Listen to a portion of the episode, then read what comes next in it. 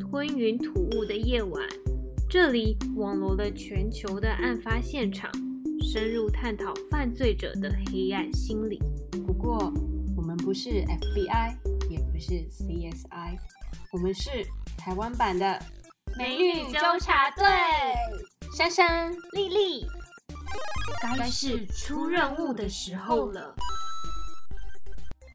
各位听众朋友好，欢迎收听《吞云吐雾的夜晚》，我是丽丽。最近呢，在跟队员们聊天的时候，就意外发现，还蛮多人喜欢游乐园白骨那一集的。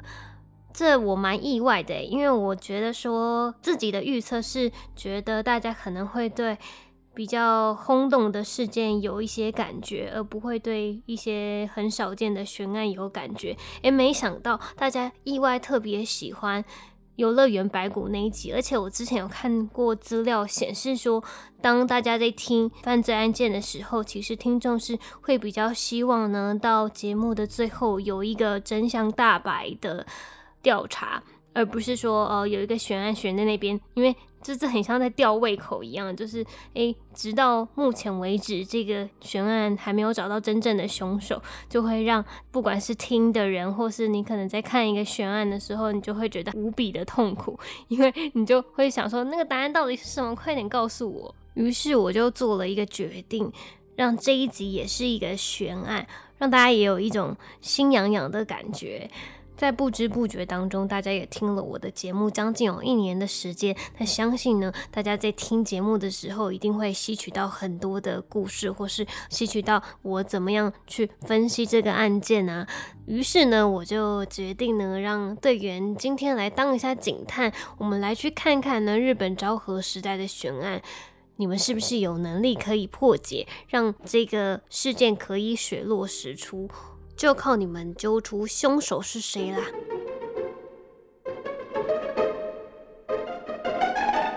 大家都知道，现在日本的年号是令和。那当时呢，这个事件是发生在一九七七年，所以是昭和时代。那昭和时代呢，也是日本历年的年号当中使用时间最长的，总共是超过有六十年以上。日本人呢，都称这个时代是。最好的时代也是最不好的时代，为什么呢？因为这个时间轴说起来的话会很复杂。那为了让大家更好理解，我就参考了一篇文章，这个是在知乎上面的一个文章，它的题目叫做《最好亦是最坏：日本昭和时代到底是怎么样的过去》。我觉得这篇文章写的很好，是因为我们一般呢去上历史课的时候，老师就是会在黑板上画了一个长长的时间轴，然后跟你讲说啊，那可能一九几年、一九四五、一九三八年发生了什么事情。可是老师在讲的时候就不会讲到说，诶，那在一九四五年的。其中呢，虽然发生了第二次世界大战，但其中还是有很多很温暖的小故事。然后我觉得说，如果老师在教这个事件的时候，加上很多的。不管是日本的平民温馨小故事，或是跟我们讲一下当时啊，呃，日本媒体上所播的晨间剧的剧情是什么，甚至啊，如果在课堂上播出来给我们看的话，我觉得这个历史教育就会非常棒。然后你对于每一个年代都会有一个独特的记忆。我很喜欢这篇文章，是因为它是用动画来呈现日本时代的时间轴。在一九二三年到一九三零年这段时间呢，日本是发生了关东大地震，导致生活本来就贫困的民众生活更加的不容易。到了昭和二十年，也就是大家所熟知的一九四五年第二次世界大战。那这时候呢，是因为呢美军对日本长崎跟广岛投下了两颗原子弹。这才让日本向全球宣布他要投降哦。那这里有一个非常著名的动画，叫做《萤火虫之墓》。我相信大家一定有看过这部动画，因为非常的感人。然后我自己也是不止看了一次，而是看了两三次。然后每次看都会有不同的感受，而且我觉得他的动画画的非常的深入人心。尤其是有一幕我非常的印象深刻，就是他妹妹呢到最后的时候就躲在一个。山洞里面躲避空袭嘛。那因为很久没有吃东西的关系，身体非常的虚弱，而他的哥哥呢也想要照顾他，所以赶快的去外面去找食物，希望把它补充营养，让它恢复活力。但是后来呢，这个妹妹实在是太虚弱了，终究还是去到了天堂。这就让我感到非常的心疼啊！因为两个这么小的小孩，他们就要经历到这么多的生死，而且吃饭可能也不能好好吃，睡觉也会被吵醒。诶，你们两个赶快躲去防空洞，不然你们就会有可能会有生命危险。我都觉得说，这么小年纪要承受这么大的压力，怎么能受得了？说到这边，也就让我想到我之前讲的飞虎将军那一集特别节目，那我们。是有去采访到我的阿妈，那我阿妈已经八十几岁了，所以她真的是有经历到第二次世界大战。她在跟我分享的时候，简直是滔滔不绝，因为呢，她对于那个事件还是有很深刻的印象，她就能够把那个飞机的声音真的用撞声词的方式描绘出来，因为她当时啊，不是住在。都市区，所以它比较不会一直被轰炸。但是它虽然是住在郊区余温附近，但是它还是会有空袭的时刻。所以当空袭来临的时候，它真的是要跑跑跑跑跑去防空洞躲起来，它才不会被炸到。经历了第二次世界大战的日本呢，它整个社会啊经济都是受到严重的伤害。于是在这个慢慢的恢复过程当中呢。电视台就播了一些比较温馨的动画。一九五三年呢，NHK 电视台就开始播放了一部动画《龙猫》，知道大家应该是有看过。它比较像是在形容日本的乡下生活。说到《龙猫》这部动画，我自己就有一些个人的想法，因为最近啊，我就是发现自己有一个超能力，就是我可以把。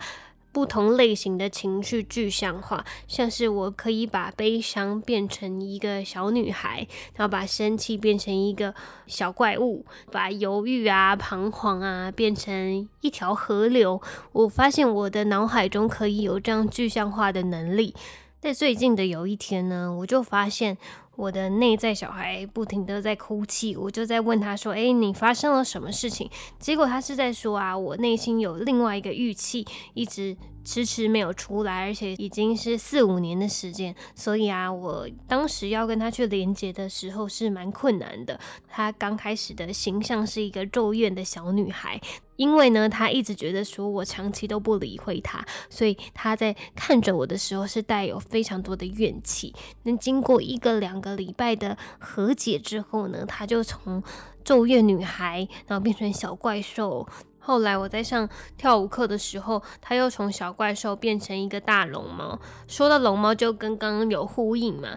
然后当时他变成龙猫的时候，我就觉得他还蛮可爱的。可是。它变成龙猫的一开始，并不是在笑，而是在疯狂的大哭。所以我在跳舞的时候还蛮痛苦的，因为我一直要去处理我脑海中那个画面，成人的丽丽跟内在小孩的丽丽，就不停的要去安慰这个一直在大哭的熊猫。我不只是拿那个卫生纸擦它的眼泪，而是还两个人都跑去冲去抱那只熊猫，一直抱，一直抱，一直抱，到最后它终于。比较平缓一点，我才可以好好的上课。那其实还蛮辛苦的。我刚刚一直口误说熊猫，但是人家其实是龙猫啊。抱歉了，龙猫。接下来我就要继续讲述日本的时间轴，在昭和二十九年到四十八年，也就是西元的一九五四年到一九七三年，日本就进入了高度经济成长期。那在一九三九年发生了一个很好的事情，就是四年一次的奥运办在了东京，那让这个整个日本的社会啊经济都复苏了起来哦。在昭和四十三年的时候啊，一九六八年，日本就跃升成为了世界第二的经济大国。不过后续呢，有很多的一些环境问题啊，污染问题也随之的出现。后来到了一九八五年，日本经历了。经济泡沫化，导致说他们的经济又再次的衰退。所以在整个昭和年代里面啊，日本人的生活其实是起起伏伏的，而且是大起大落的那一种，不是说一直都很稳定。那昭和之后就是迎接平成年代的到来，这边要开始跟大家讲述事件的细节。在一九七七年一月四号的凌晨，有一群人呢，就从东京平川站下车。他们很开心的想说，工作完就要回宿舍去休息。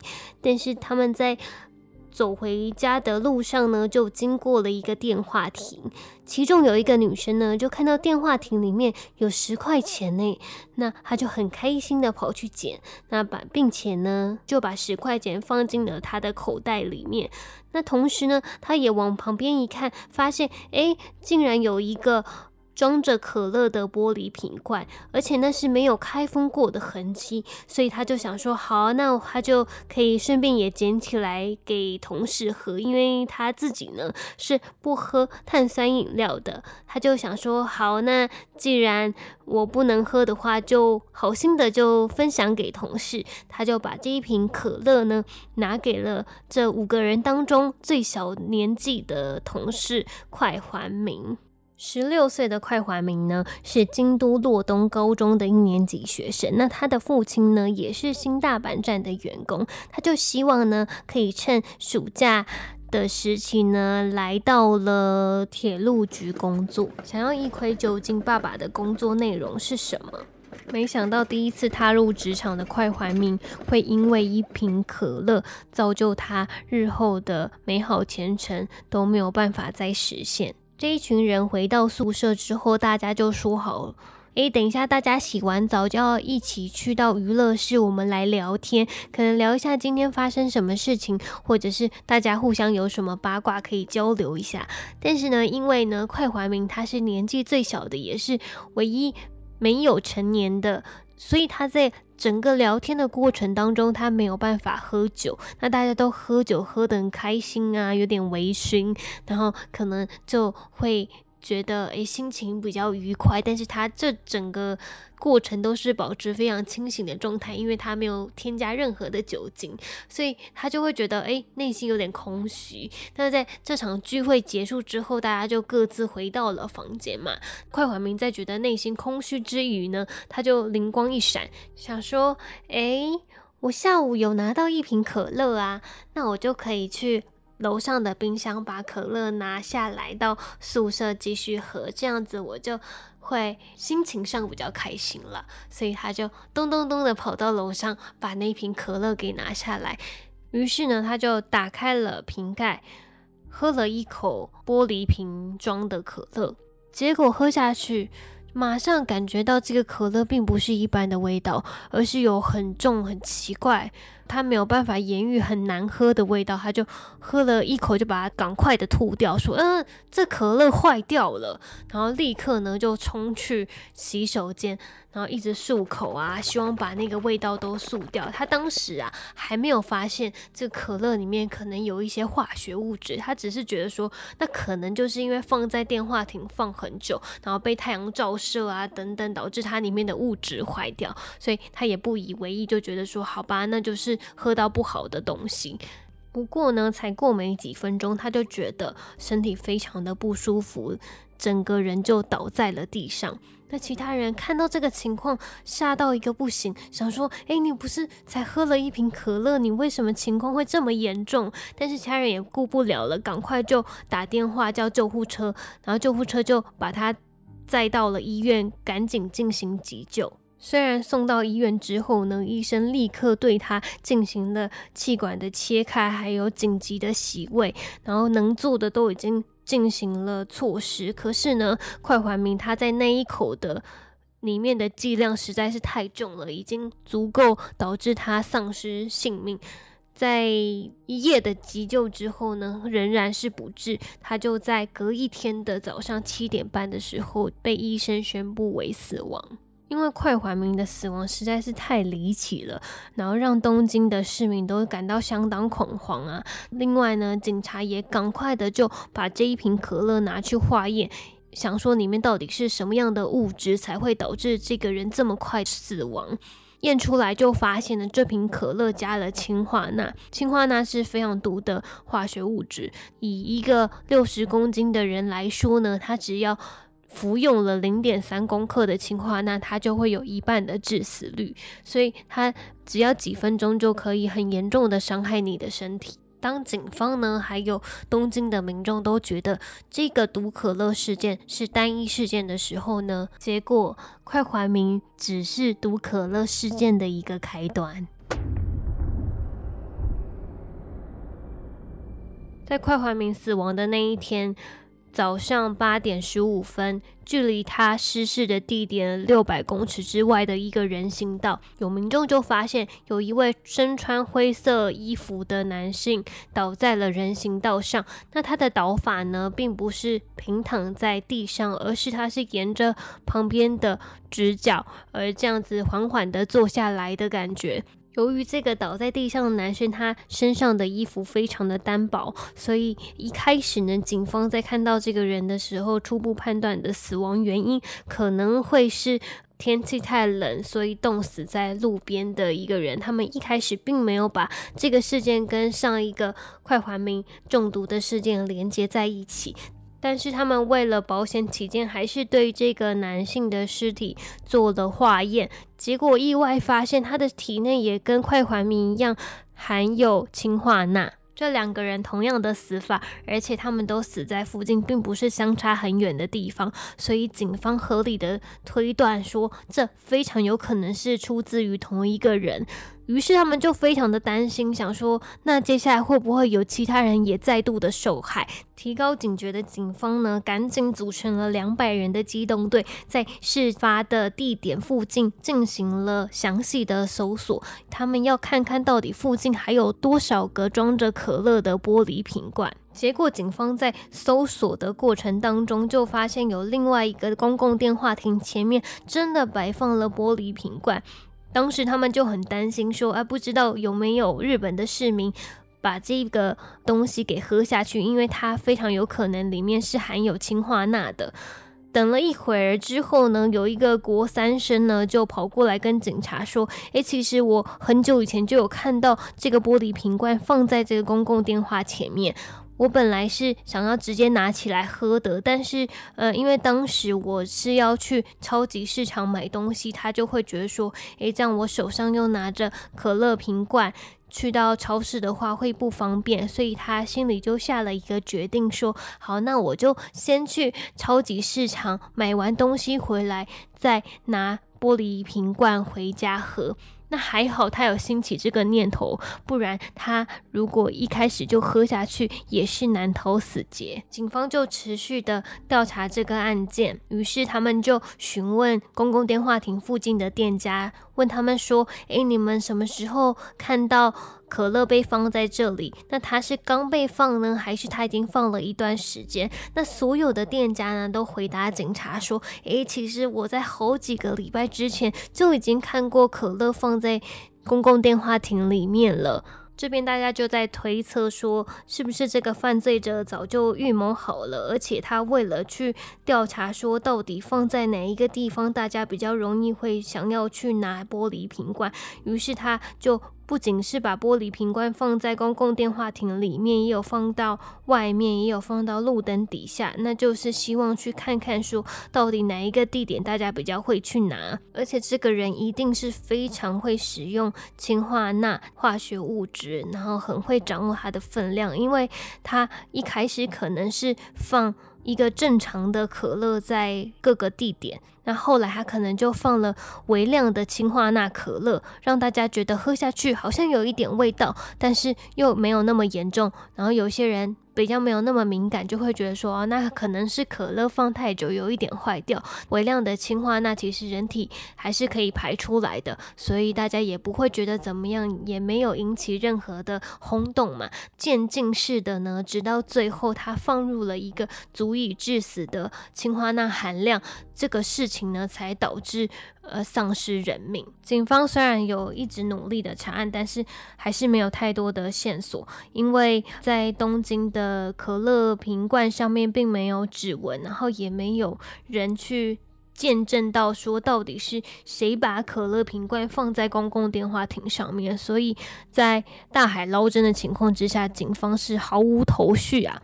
这个事件经过一个月之后呢，在大阪出现了类似的毒可乐事件。一名开着货车的三十九岁司机在半路当中就觉得口很渴，想要去自动贩卖机买个饮料。然后他去到自动贩卖机前面的时候，就发现上面摆放着一瓶可乐。那一名司机一看到可乐，立马联想到东京发生了毒可乐事件。可是当时啊，他就觉得说，啊，那就是发生在东京的事情。跟大阪应该不会有什么关联吧，所以他就拿起了这瓶可乐，想说要回去公司喝。拿回去公司的时候，所有的同事都吓到，想说：天哪，你看到东京的新闻媒体报成这样子，你还敢把在路边的可乐拿起来喝？然后这时候。很多的同事都劝说他：“哎，你不要喝啦，我怕你喝下去会有生命危险。你没有看到新闻吗？一直疯狂的劝说他不要喝，把它倒掉。但是这一名司机就想说，有什么大不了的？这不就是一瓶可乐吗？应该还好吧，喝一口不至于死亡吧。于是他就打开了，真的喝下去一口。”结果一喝下去不得了，那个可乐里面真的是含有怪味，他立刻就把它吐出来。喝完不久之后呢，毒可乐的后劲就来袭了，他的身体感到相当的麻木。赶快就叫同事说，可不可以带他去医院？然后他同事就赶快打电话叫救护车，把他送到医院急救。那还好呢，他喝的那个分量不足以致命，他也就在医院观察几天之后呢，就回到家里休养。休养几天之后，大家觉得说，诶，那这个运输车的司机应该要来上班的吧？可是结果怎么等都等不到啊！因为啊，有有一个消息就出来了，新闻报道就说这名司机在家中自杀了。可是他们对外说明的原因是，因为他觉得很丢脸。他明明心里知道东京毒可乐事件，但是他看到那瓶可乐，还是把它喝下去。他觉得自己很丢脸。那再加上这过程当中有许多人劝说他不要喝可乐，等于是说他觉得自己羞愧到想要自杀。但是这说起来非常的奇怪。单看这件事情，没错，他真的是还蛮丢脸的一件事情。不过有必要到。自杀的程度吗？我觉得还是有点说不过去，所以也是一团迷诶，因为一直解不出来到底放置毒可乐的。凶手是谁？于是大家就有各种的推测，一直浮上台面。就有一个可怕的阴谋论就出现了。他们就说呢，是不是这个运输车司机有可能就是放置可乐的人？然后为了让大家呢不要觉得他就是放置东京啊、大阪可乐的凶手，于是他就自己喝下了含量比较低的氢化钠可乐。这样子呢，他就会变成受害者。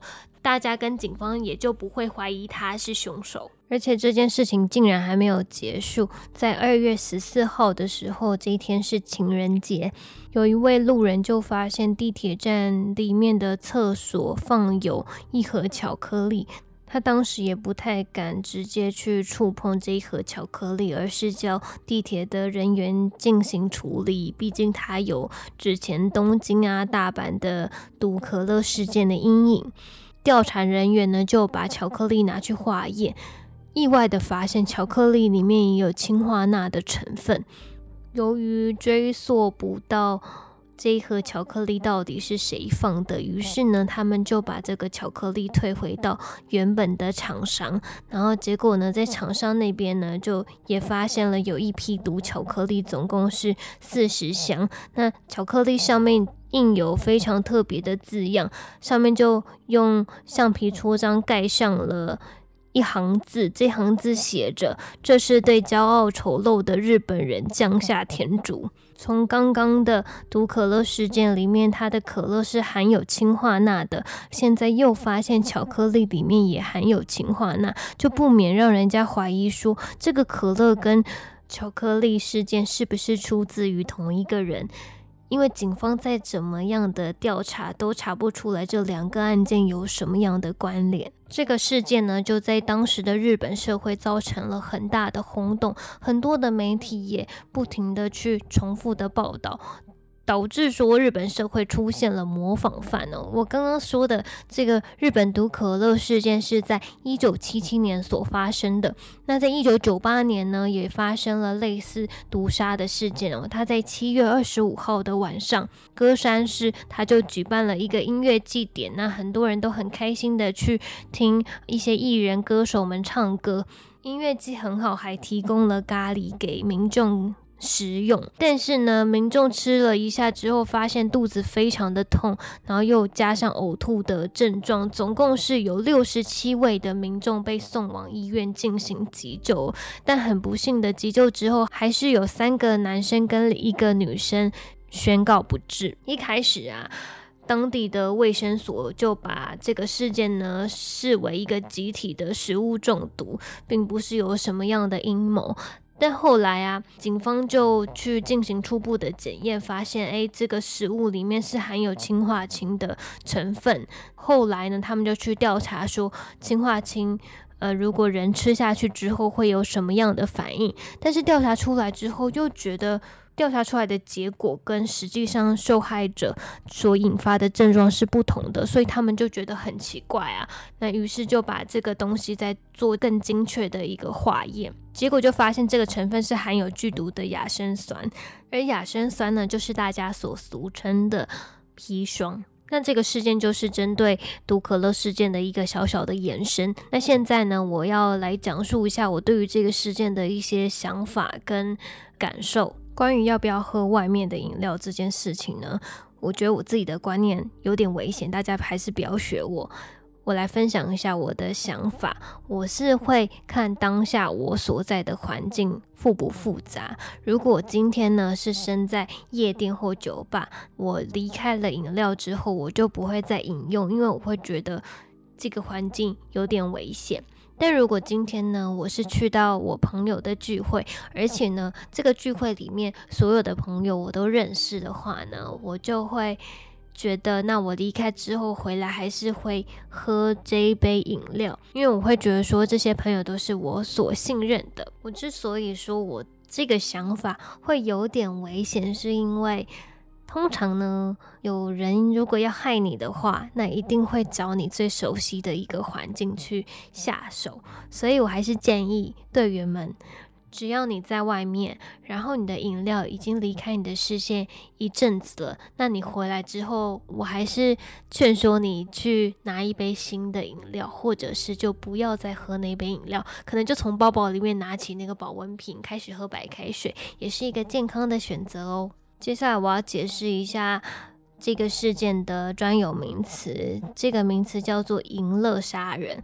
关于毒可乐事件，他这个犯罪者呢，他非常有可能是这个模式，因为他就是放了很多可乐瓶罐，不仅做了实验，而且他就会知道说，诶，哪一个地方大家比较容易去拿到可乐瓶罐。那这个犯罪者呢，也很有可能在远处观看，说那个民众喝下去的身体反应。那当被狩猎的人呢，他有一些抽搐啊，或者是倒下的情况的时候，这个犯罪者他的内心就可以得到很大的快感。淫乐杀人之所以会发生，并不是。突然发生的，而是它有一些社会的背景跟脉络的。我查资料的显示是说呢，因为当时啊，呼应到我前面所讲的时代背景，昭和时代一九七七年，它算是刚办完东京奥运的时候，经济非常的发达，等于说是那个时代当中最高峰的时刻，大家都过得非常的安逸，物欲也得到满足，刚好啊，淫乐杀人最容易在这种时代里面发生。呢？成因是说呢，当大家的物欲都得到满足之后，你的精神却没有跟上你的物质层面，这时候你的精神状态就会处于在一个很空虚的情况，像是有这样倾向的人。他可能没有到杀人那么严重，那也许呢，他就看了一些比较暴力或是比较呃性方面的电影，他就可以满足他内心的那个快感。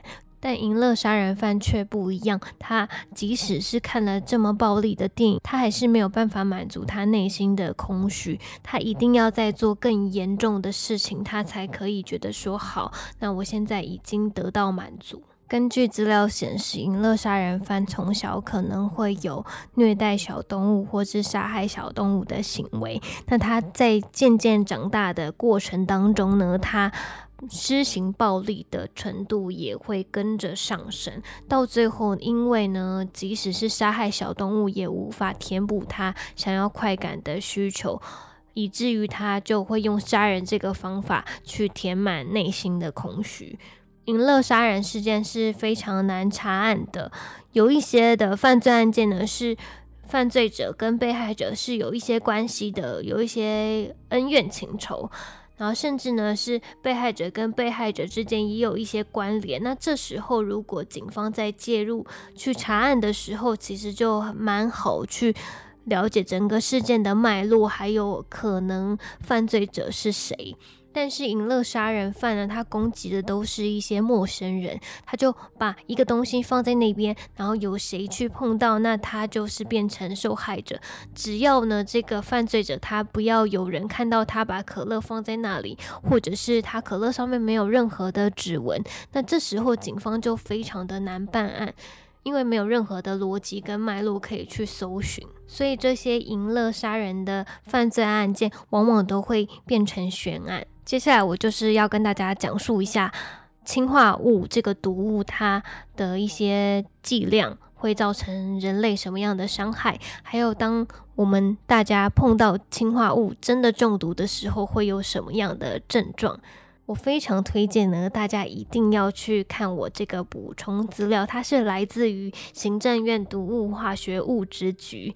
那我光是念完，大家是不是就会觉得这篇文章一定很无聊，或是很严肃？就是从一些呃化学家、实验家出来的，和写很多化学符号的文章。但是你一按进去，你就会发现，整个世界都跟你想的不一样。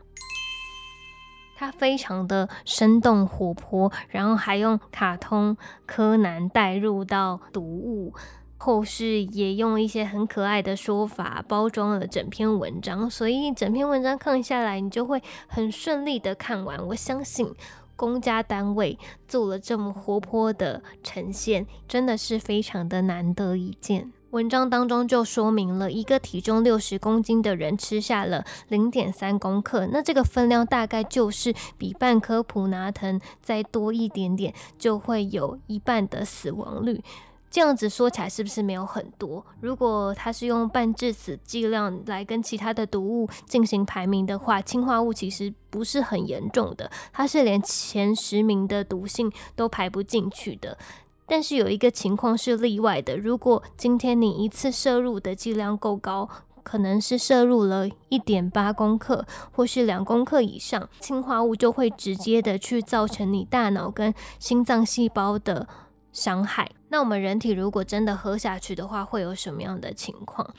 这边就讲到氰化物，它其实在低浓度的时候是有一个味道的，就是一个苦苦的杏仁味。但是如果呢进入到人体，经由肝脏代谢之后，还是会感受到杏仁味。那这就是呢，当我刚刚所说的那个事件的受害者，他被送到急诊室的时候，他的呼吸。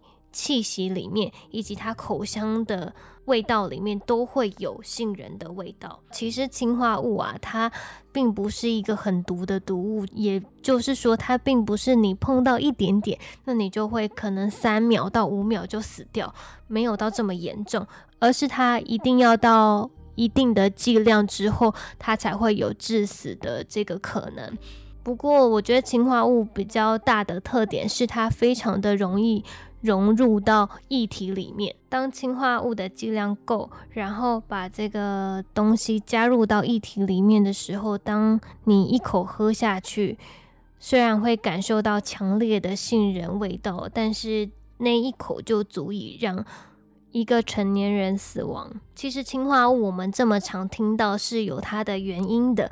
氰化物最早是出现在二次世界大战，德国人要杀死纳粹的时候，他们会请纳粹就是一台车嘛，把他们再去毒气室。那毒气室所使用的毒气就是氰化物。那在二次大战之后战败，德国的一些高级军官他们也使用氰化物自杀。接下来到了一九八零年代的两伊战争当中，他们也使用氰化物去杀死库德人。近年来呢，氰化物也被使用在可能你要盗猎啊，或者是你毒杀大象的案例当中，所以人们就很容易把下毒跟氰化物这两个词连接在一起。我们就会看到很多的小说作品、电视作品、影剧作品呢，在虚构一个故事，他可能要虚构一个角色要进行下毒的时候，他们常常都会使用氰化物。那这也就是为什么氰化物一直。在我们的生活当中出现的一些脉络跟原因，在节目的尾端呢，我决定带给大家一些比较轻松的话题，因为前面都讲到一些毒物啊，或者是要不要喝这个路边的饮料，就是一些比较沉重的问题，所以现在我就是要讲一下可口可乐之前发生的一个话题。之前就有一个网友啊，在 PTT Woman Talk 的版上抛出了一篇文章。标题就写着“可乐罐装跟瓶装口感有差吗？”他本来是无意间的抛出，没有想到引起网友热烈的回应，然后大家疯狂的在这篇底下留言，去讨论说到底。可乐要用什么东西装才会是最好喝的？那我来念一下，我觉得非常有趣的留言。有一名网友很真心的讲述了他的想法，他就说呢，瓶装的口感真的没有罐装好，而且瓶装如果没有喝完，气还会跑掉，没有气以后就会变成糖水，很恶心。那大家都跟我一样这样认为吗？接下来就还有很多的说法，有些人说。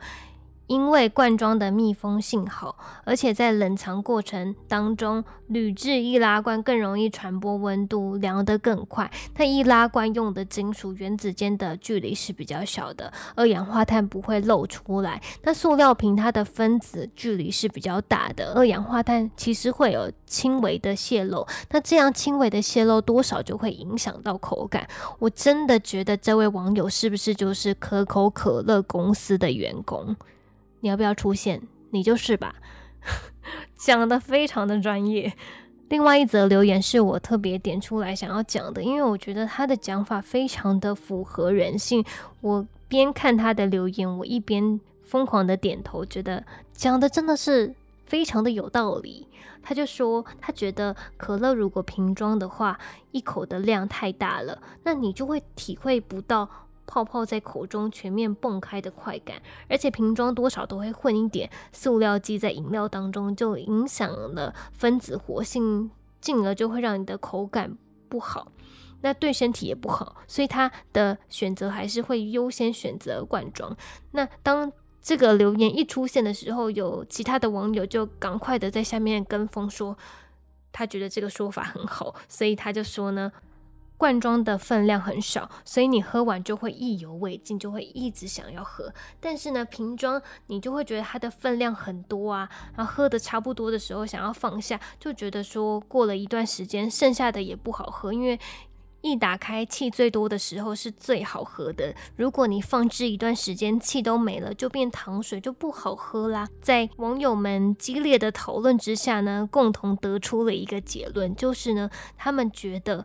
玻璃罐装的可乐是大于铝罐的，那铝罐的口感是大于保特瓶的。推荐的理由是因为玻璃的罐子比较可以保存那个气体，让你喝起来比较有口感。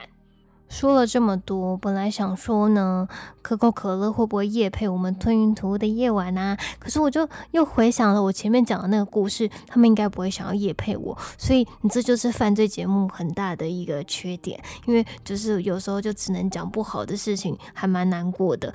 或许我们可以用闲聊的时间夜配其他的商品，我都是可以的哦。想要闲聊多久就闲聊多久。那还是要拉回正题一下，关于可乐的瓶装跟罐装到底哪一个比较好喝呢？我会发一个现实动态在节目的 IG 里面，那大家呢可以去进行投票。我还蛮好奇的，大家平常喝可乐的习惯是什么？那今天的节目内容就差不多到这边结束，希望大家会喜欢今天的毒可乐事件悬案。那我们就下次再会啦。